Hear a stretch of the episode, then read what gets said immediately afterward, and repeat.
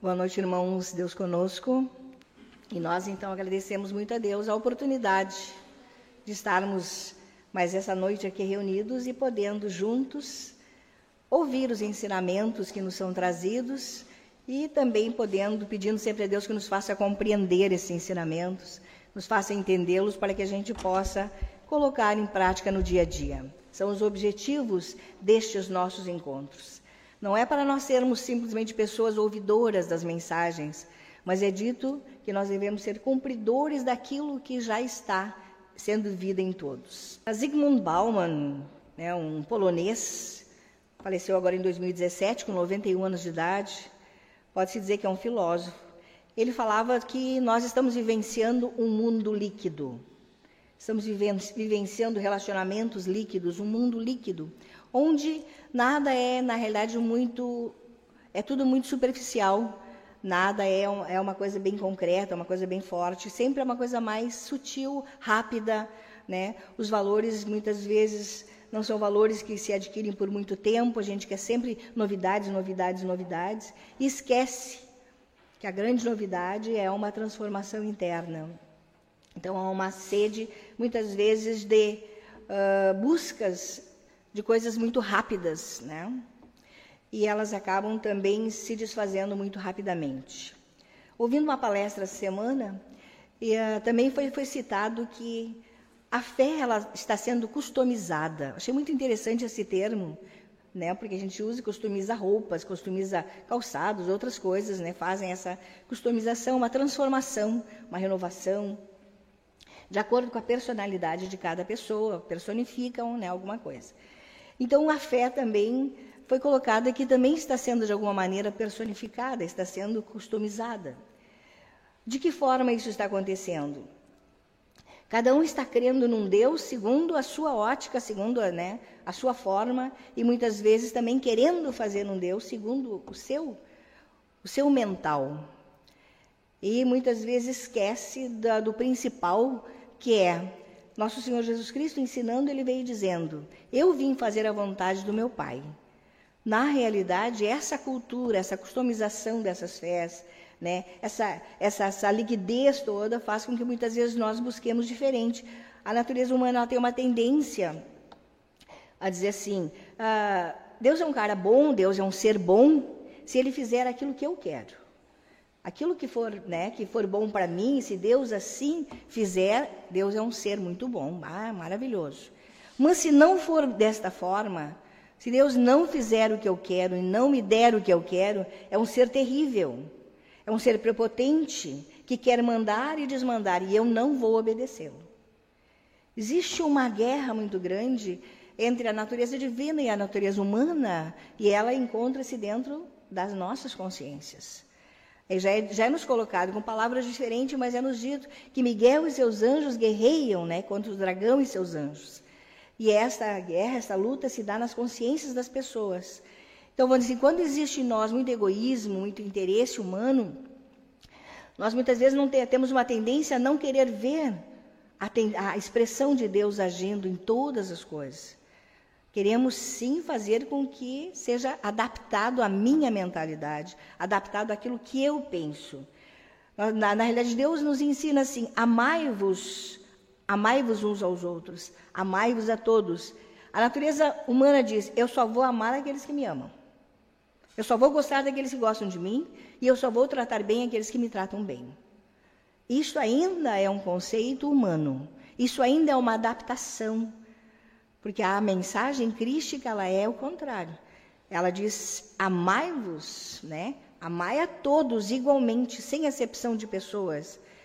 E a natureza, que ainda reside em muitos momentos em nós, ela tem uma tendência a sempre estar se justificando e fazendo meios para que faça. Se for, se me agradar, muito bem, se não me agradar, eu não, né? Não quero saber. Enquanto que a mensagem crística é uma mensagem igualitária. Não tem um maior, não tem um menor. Por isso que nós dizemos que entre nós não existem pastores.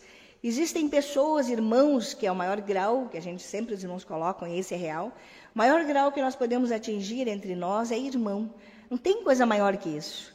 Porque na, no, no ser irmão verdadeiro na mente correta, mente divina, quando se é irmão, se ama, se respeita, se compreende, se sujeita à vontade de Deus através de muitas, muitas experiências que temos que passar nesse plano físico.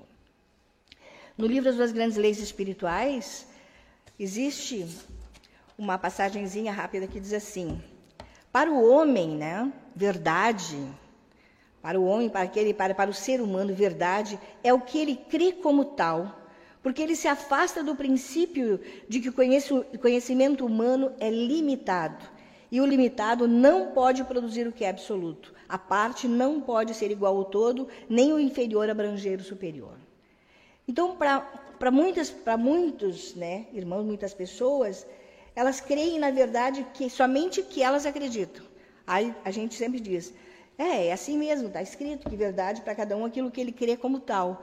Desde que ele se afasta, quando nós nos afastamos, afastamos da vontade superior, quando nós nos afastamos da suprema realidade, quando nós nos afastamos desse Deus vivo, presente realmente hoje em tudo que existe, em todas as situações, quando nós nos afastamos dessa verdade, nós começamos a enxergar a nossa verdade. E dizemos que isso está certo, que Deus errou, errou ali. Poxa, mas por que, que existe pobreza? Deus errou porque existe pobreza. Por que, que existe guerras? Deus errou porque tem guerra. Nós achamos que nós temos conceitos de forma que podemos julgar, inclusive, não só julgar mais a nós mesmos, mas muitas vezes queremos julgar até a expressão de Deus, até a vontade de Deus. Porque nós não compreendemos essa vontade superior. Porque nós ainda não estamos prontos, muitas vezes, para entender. Mas, como crianças infantis, inconsequentes, nós sabendo que não estamos prontos, mas nós temos a voz, que temos a, a mentalidade, a consciência para julgar, mesmo sem ter o devido conhecimento da vontade superior. E é isso que ele está pedindo a, a todos nós. Quando julgardes alguma coisa, julgai com justo juízo. O que, que é justo juízo? É com a consciência correta, com a mente certa, com as informações corretas. Quando, for, quando formos emitir uma uma opinião a respeito de qualquer coisa, tenhamos conhecimento do que estamos falando. Não falemos por falar. E é, não sejamos frívolos, né? Tenhamos consciência do que estamos dizendo. Então, esses cuidados todos hoje, a gente está aprendendo dentro desse caminho que nós estamos trilhando pela vontade de Deus. A doutrina vem nos ensinando todas essas coisas. Deus nos diz nas Escrituras: buscar em primeiro lugar o meu reino e a minha justiça, e todas as suas necessidades eu suprirei. Dentro desse texto que está escrito em Mateus ali, ele diz, né? Todas as coisas que ele vai citando acima, a roupa, né, a toda, o alimento para o corpo, todas essas coisas eu suprirei, se buscardes em primeiro lugar o, o reino de Deus e a sua justiça. Mas normalmente a mentalidade humana ela faz isso e diz assim, ó, Faz isso para mim, ó Deus, que eu vou fazer isso para ti. Existe uma, uma coisa que eles chamam de fazer um propósito com Deus. Isso, na realidade, é fazer uma troca, fazer uma promessa. Quem somos nós para podermos fazer promessas para Deus? Nós somos criações desse Deus. Essa mente divina que a gente chama Deus, onipotente, oniabarcante, onisciente, essa mente, ela também habita em nós. Então, nós estamos hoje servindo a essa mente superior, mas é uma mente que, que habita em nós bem pequenininha, células, né? Somos, somos chispas, né? Uma, uma faísquinha bem pequenininha, mas fazemos parte disso. Só que por isso que nós dizemos: Eis-nos aqui, ó Senhor, para fazer a tua vontade, semelhante ao que o nosso irmão maior, Jesus Cristo, fez. Ele dizia o tempo todo: Eu não vim para fazer a minha vontade, eu vim para fazer a vontade do meu Pai que estás nos céus.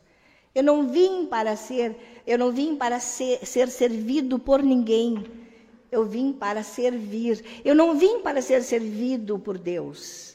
Eu vim para servir a essa vontade. Então é tudo o inverso é o inverso do que nós normalmente compreendemos aqui. Nós queremos que as pessoas nos façam bem e nós queremos que Deus também faça a sua vontade para nós.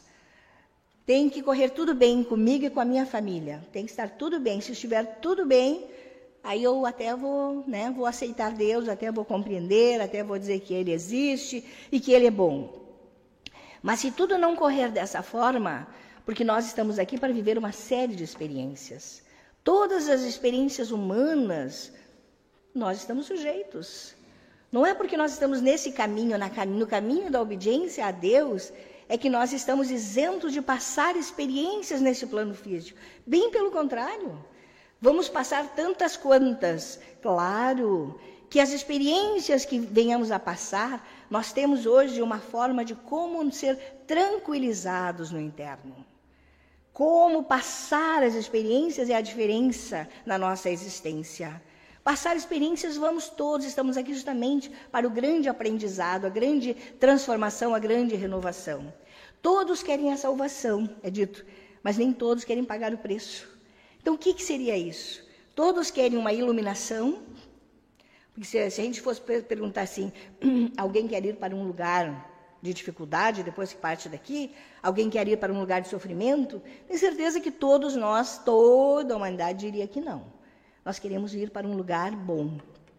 Mas, para que isso ocorra, é preciso uma construção nossa aqui. Queremos que Deus muitas vezes faça, então, a nossa vontade. E quando isso ocorre também, ocorre um caos no nosso interno.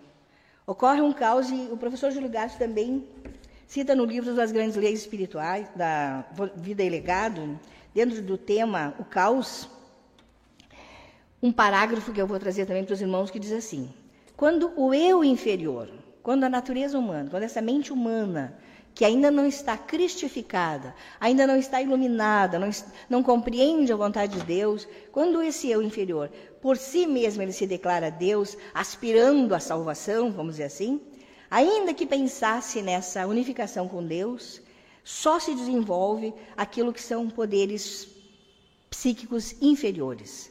Muitas vezes a gente vê pessoas se dizendo com grandes poderes, com grandes coisas, mas ainda é dentro de uma natureza humana. E continuando essa prática, vai-se então diretamente ao caos, porque se produz dentro de si uma rebelião, uma rebelião de pensamentos. Já não sabe mais o que é obedecer a Deus, já não sabe mais o que eu devo fazer, o que eu não devo. Eu acabo trocando os pés pelas mãos, como a gente diz, e há uma confusão no interno seja consciente ou inconsciente. É o homem, é a natureza humana, e não o verdadeiro homem, não o espírito, que pretende em vão fazer-se Deus. Quantas vezes as pessoas, a gente ouve, né, irmãos às vezes dizendo: se eu não fizer, quem vai fazer? Né? Não é Deus que vai fazer, se eu não fizer, quem vai fazer? Isso é uma confusão. É uma confusão no interno. A ação deve existir, toda ação deve existir através de nós. Tudo que nós fazemos aqui, ao levantar né, de manhã e nos entregarmos para essa vontade superior, dizemos, Senhor, que seja feita a tua vontade durante esse dia. Estamos nos entregando a essa inteligência.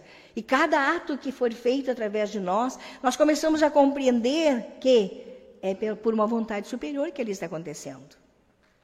Mas quando eu penso que eu que trabalho, eu que faço, eu que vou, eu que mando, eu que faço esse eu é um eu chamado eu inferior. E este causa realmente sofrimento no nosso interno, porque às vezes eu não consigo fazer o que eu quero fazer.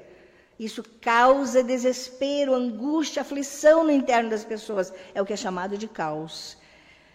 Porque atuou então a mente ilusória e não o eu interno verdadeiro, Deus infinito uh, Deus infinito existente em cada um, o qual tem outro meio de desenvolver-se seguindo o plano universal da evolução do espírito. Todos, irmãos, todos estamos aqui para evoluirmos. Ninguém está aqui para ficar estagnado. Viemos para esse plano físico, fomos mandados para cá por uma vontade superior, para que nós possamos, através dessa vontade, descobrir como é que é obedecer essa vontade. Nós não sabemos. Nascemos como crianças completamente inconscientes do que é Deus e do que é obedecer-lhe.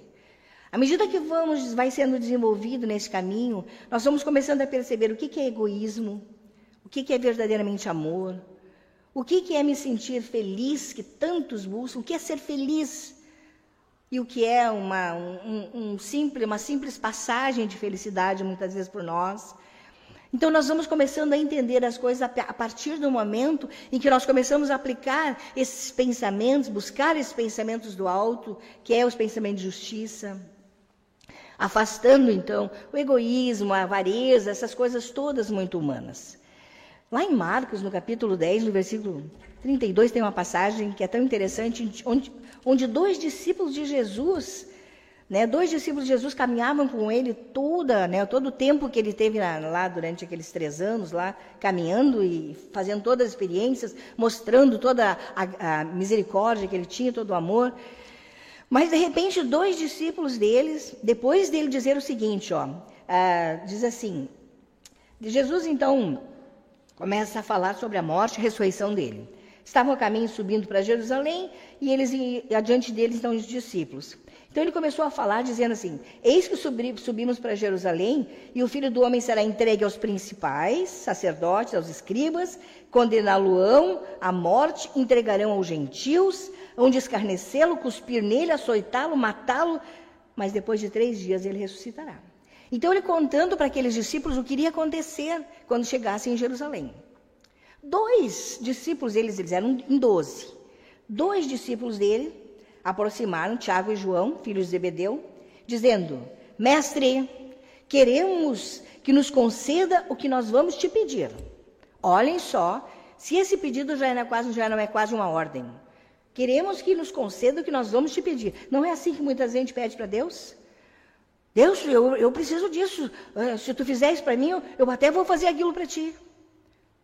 Como se Deus precisasse realmente essa troca.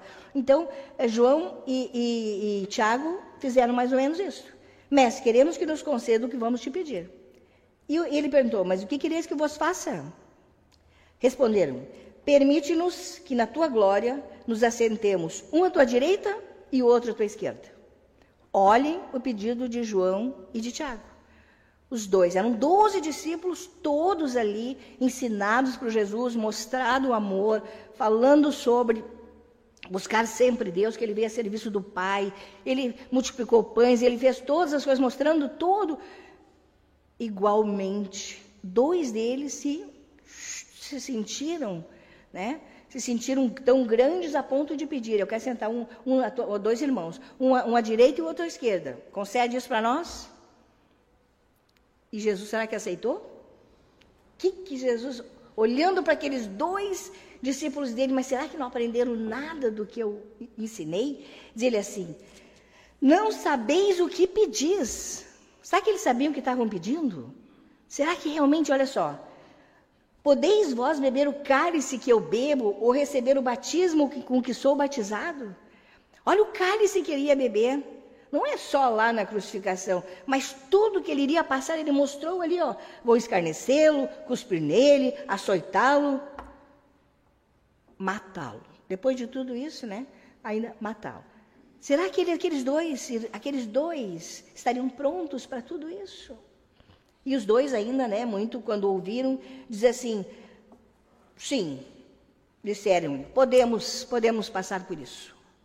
Olha a ignorância, né? E é isso que muitas vezes ocorre conosco.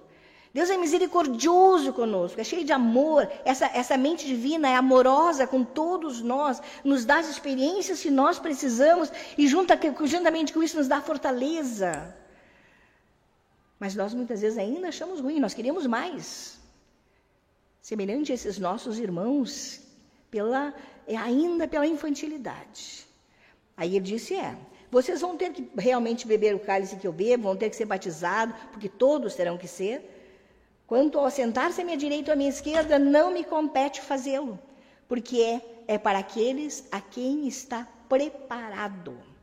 Aí volta de novo. Então, agora sim, é necessário, irmãos, desenvolvimento de muita humildade no nosso interno, muita humildade diante de todos os seres.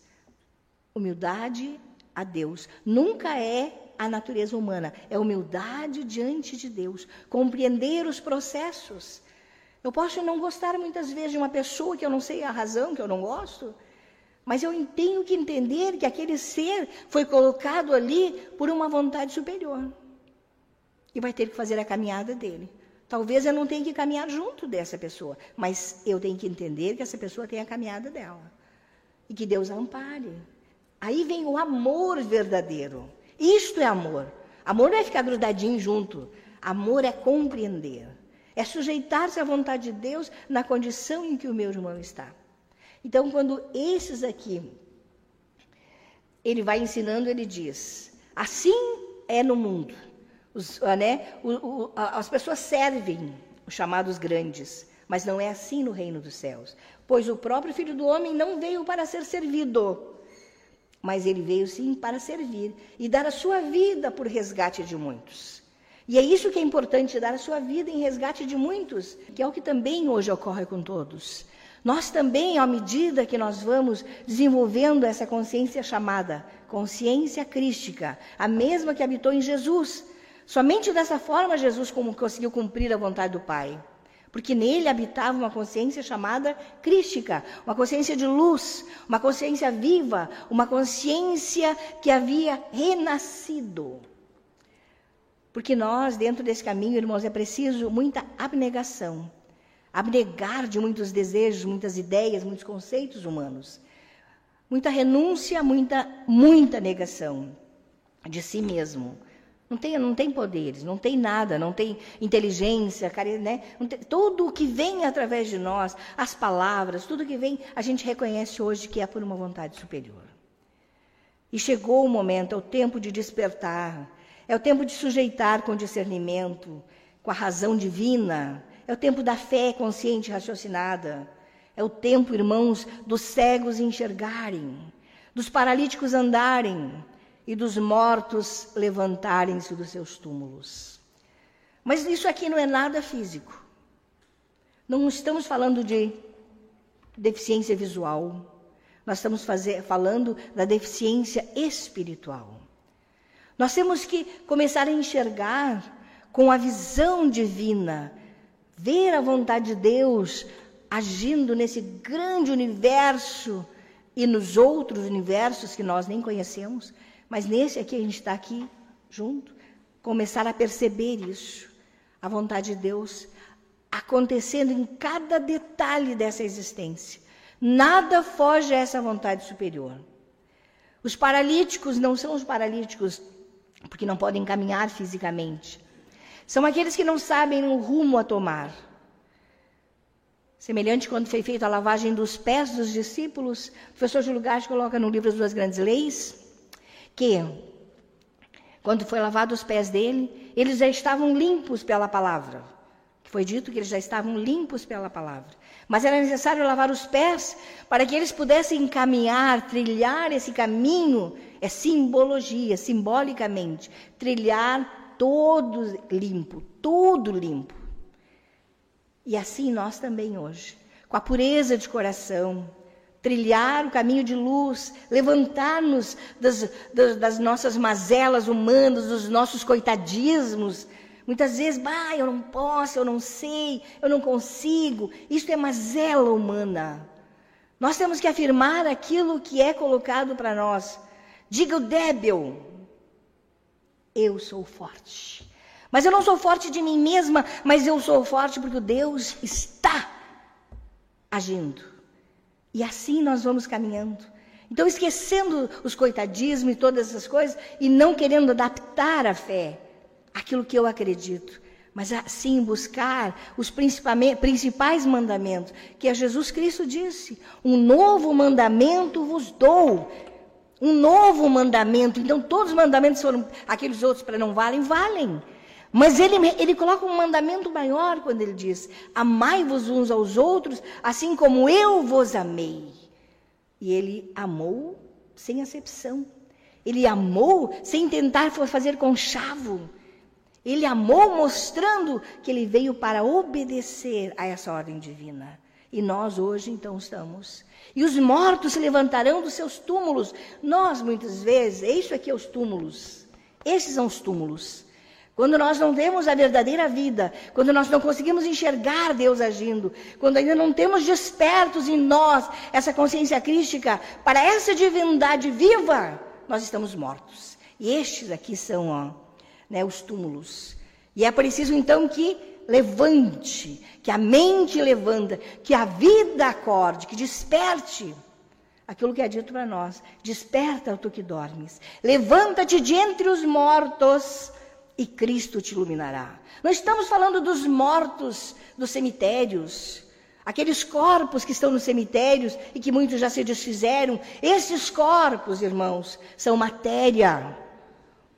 E é dito os verdadeiros adoradores de Deus são aqueles que são que o amam em espírito e em verdade. As escrituras nos dizem.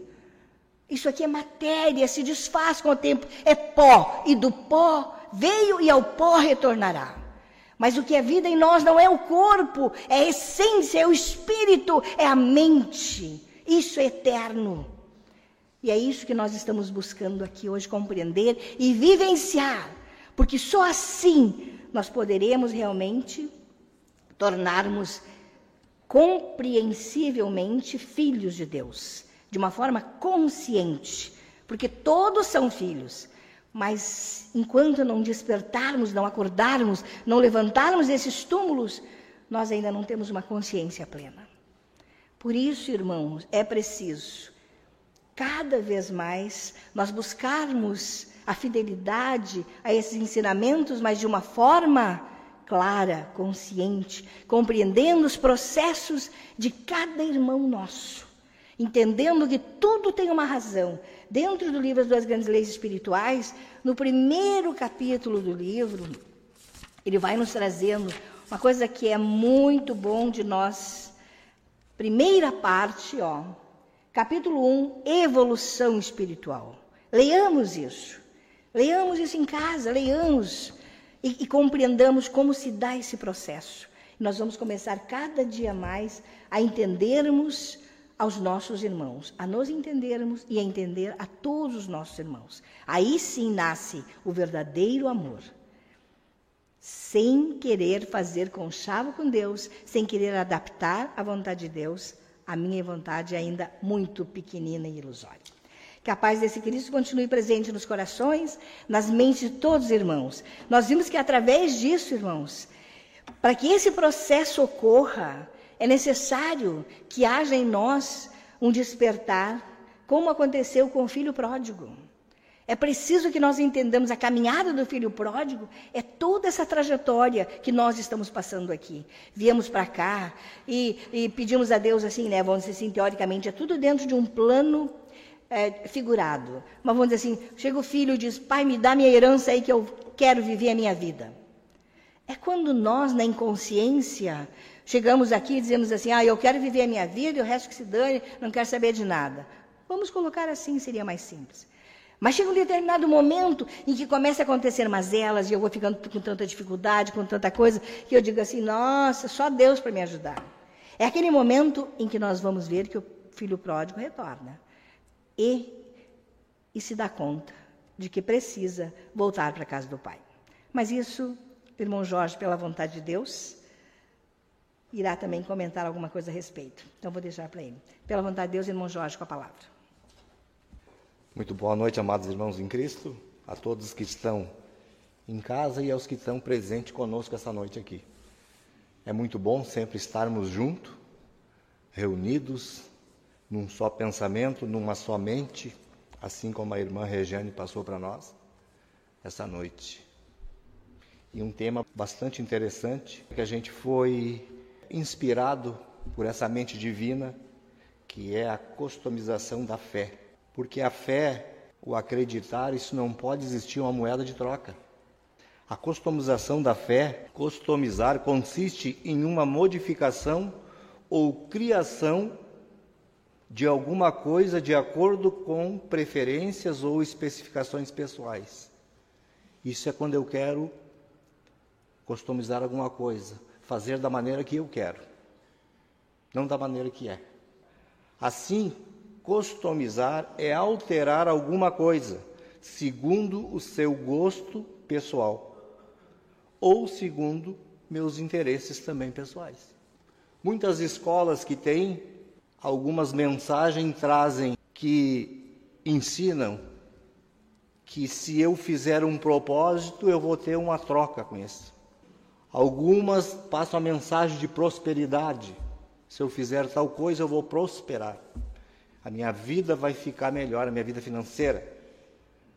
Outras promete a cura, mas não ensinando a verdadeira doutrina que nosso Senhor Jesus Cristo nos deixou, nos revelou, que está nas Escrituras. Quando buscamos a verdadeira doutrina do Cristo, que ela não está longe, ela não está lá fora, mas ela está dentro de cada um de nós, quando nós buscamos esse comportamento, esse equilíbrio mental, nós vamos ver que as coisas mudam e o sentido daquilo que nós olhamos com os olhos, os olhos humanos vai mudando. Como a irmã Regiane falou da parábola do filho pródigo, é também um ensinamento para nós. A parábola, do, porque o Jesus Cristo ele falava em parábolas de acordo com o ensinamento daquele, daquele tempo, para alguns entenderem. Então ele falava em parábolas. E a parábola do filho pródigo vem, com certeza, dar certo com esse texto. Porque, como todos os irmãos com certeza já leram essa passagem, dessa parábola, o filho mais moço, existia um fazendeiro que tinha dois filhos. O filho mais moço dele pediu a herança que queria para ele, interesses dele. E o pai, com certeza, concordou e passou essa herança para ele. Ele pega essa herança, aquilo que, que ele tinha direito, e ele viaja para longe, diz a, diz a história. Passado alguns dias, o filho mais moço partiu para uma terra distante e gastou tudo que tinha. E aí o que, que aconteceu? Ele começou a passar necessidade passar fome. Então ele começa a passar fome, a necessidade e começa a procurar alguma coisa, algum emprego, porque ele tinha que fazer alguma coisa para ele ganhar, para ele ter o sustento dele. E ele acha esse trabalho numa fazenda, num local para cuidar de animais, de porcos. Que pelo interesse dele, ele cuidando desses porcos, ele também teria direito de comer o alimento que aqueles animais comiam de tanta fome que ele estava passando, de tanta necessidade. Desejava ele fartar-se do que os porcos comiam. Então, sempre havendo um interesse. Mas o que a gente sabe é que todas as experiências que vêm para nós, tudo tem uma razão superior, como foi falado, tudo tem um propósito de Deus para nós aprendermos. Tudo é aprendizado. Por isso que a gente sempre fala viver o hoje, como se fosse o último dia, o hoje. Porque o hoje nós vamos aprender para amanhã e assim sucessivamente. Hoje é o dia de nós aprendermos e não reclamar, mas sempre agradecer. E lá no versículo 17 dessa mesma parábola, ele, ele diz assim: Então caindo em si, disse: Quantos trabalhadores de meu pai têm o pão com fartura e eu aqui morro de fome? Vamos trazer para os nossos dias aqui? Então, caindo em si, quantos trabalhadores na casa do meu pai têm o pão com fartura e eu aqui morro de fome? Estamos aprendendo todos os dias o pão, o alimento espiritual. Hoje estamos recebendo o pão espiritual, o alimento, a mensagem, porque a mensagem não é de homens, mas Deus inspira em cada um de nós. Nós somos a expressão desse Deus. Levantar-me-ei e irei ter com meu pai. E lhe direi: Pai, pequei contra o céu e diante de ti, e já não sou digno de ser chamado teu filho. Trata-me como um dos teus trabalhadores. E levantou e levantando-se foi para o seu pai. Passamos por dificuldades muitas vezes, as experiências vêm, e muitas vezes não buscamos a mente correta, a mente de equilíbrio, a mente que nos leva a Deus, nos conduz a Deus, a mente do Cristo. E vamos tendo nessa caminhada as dificuldades que é trazida aqui nessa parábola. Mas lá na frente, Deus é tão misericordioso conosco que lá na frente Ele nos dá mais uma oportunidade e ele nos chama a atenção. e nos dá a oportunidade e nos desperta de novo para buscar essa mente que está em nós mesmos, a mente do Cristo. E começamos a ter o comportamento de buscar essa mente equilibrada em nós, fazendo a vontade de Deus, reconhecendo que Deus tem um propósito na vida de cada um de nós e que Ele coordena e ordena tudo em todos. Não foge nada dessa consciência dessa mente superior. E aí, quando nos humilhamos e quando buscamos fazer a vontade de Deus, dentro dos seus mandamentos e estatutos, vamos tendo equilíbrio em nossa vida, o equilíbrio mental.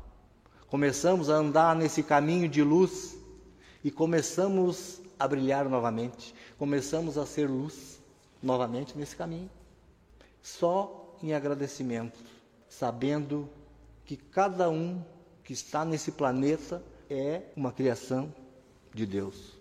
E que eu, em respeito a essa vontade, em obediência a essa vontade superior, eu tenho que tratar ele como meu irmão realmente.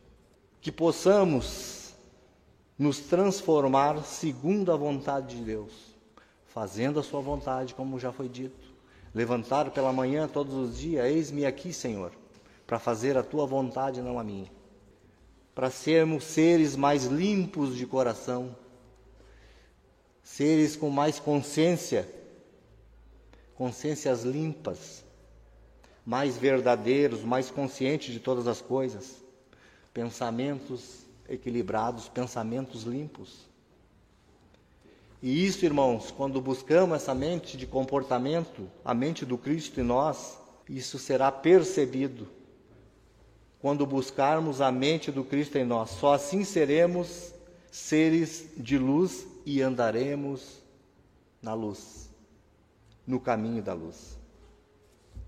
Porque a mudança de cada um de nós, a mudança não começa de fora para dentro. A mudança em nós começa de dentro para fora. Quando mergulhamos para dentro de nós mesmos, e buscamos essa essência divina, essa fagulha que nem foi falado, que tem dentro de cada um de nós. A mudança começa de dentro para fora. Começa quando mudamos as nossas atitudes. Não existe maturidade. Não existe maturidade. Existe um processo de amadurecimento em cada um de nós. Todos os dias buscando fazer as coisas corretas, a mente correta em cada um de nós a cada dia vamos galgando, vamos aprendendo. Equilibre seus pensamentos com ações. O que você sabe não tem valor. O que você sabe não tem valor. O valor está no que você faz com o que sabe. Conhecimento, buscamos nos livros estudando. Sabedoria vem do seu interior quando buscamos a mente do Cristo em nós. Que possamos, amados irmãos, sairmos daqui hoje muito melhor do que quando chegamos. Porque eu acredito muito que quando a gente escuta a palestra, ouve alguma coisa, levamos para o nosso dia a dia e começamos a praticar. Porque a doutrina de nosso Senhor Jesus Cristo, ela é um ensinamento contínuo de todos os dias. Ela não vem numa vez só, mas ela vem de pouco a pouco. É um alimento que vai nos fortalecendo. E por isso, como diz o professor, professor Júlio Garte Ugarte, os esforços têm que ser tenazes. Temos que nos engajar, buscar sempre, todos os dias, em todos os momentos, a fazer a vontade de Deus. Só assim saberemos qual é a boa, agradável e perfeita vontade de Deus em nossas vidas. Eu dou graças a Deus por participar mais uma vez e retorno a palavra à nossa irmã Rejane, minha companheira da noite de hoje. Dou graças a Deus. Graças a Deus por tudo que ouvimos já essa noite, pela oportunidade de a gente estar junto, podendo compartilhar esses, essas lembranças na realidade.